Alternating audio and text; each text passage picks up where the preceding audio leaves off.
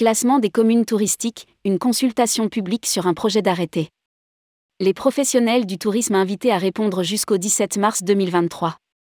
Communes, élus locaux, parlementaires, usagers, institutionnels et professionnels du tourisme sont invités à donner leur avis, jusqu'au 17 mars 2023, sur le projet d'arrêté relatif à la révision des critères d'attribution du classement des communes touristiques.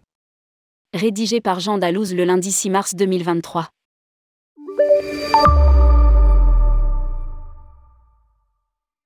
Fin octobre 2022, Olivia Grégoire, ministre déléguée chargée du tourisme, lançait des travaux afin de réviser les critères d'attribution du classement des communes touristiques.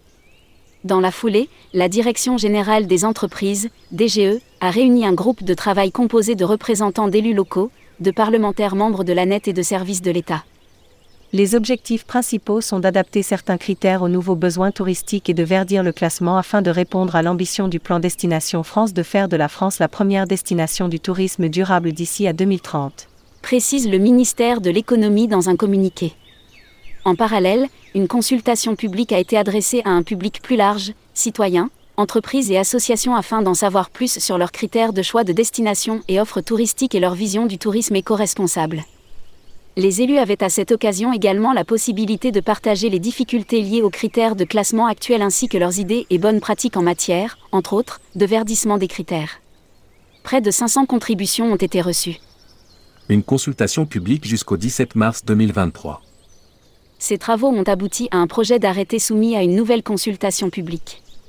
Communes, élus locaux, parlementaires, institutionnels et usagers sont invités à répondre jusqu'au 17 mars 2023. Cet arrêté insère des critères verts liés au développement des mobilités douces et durables, à la sobriété énergétique, à la préservation du patrimoine naturel et de la biodiversité, ou encore à la mise en valeur des circuits courts et de l'économie circulaire.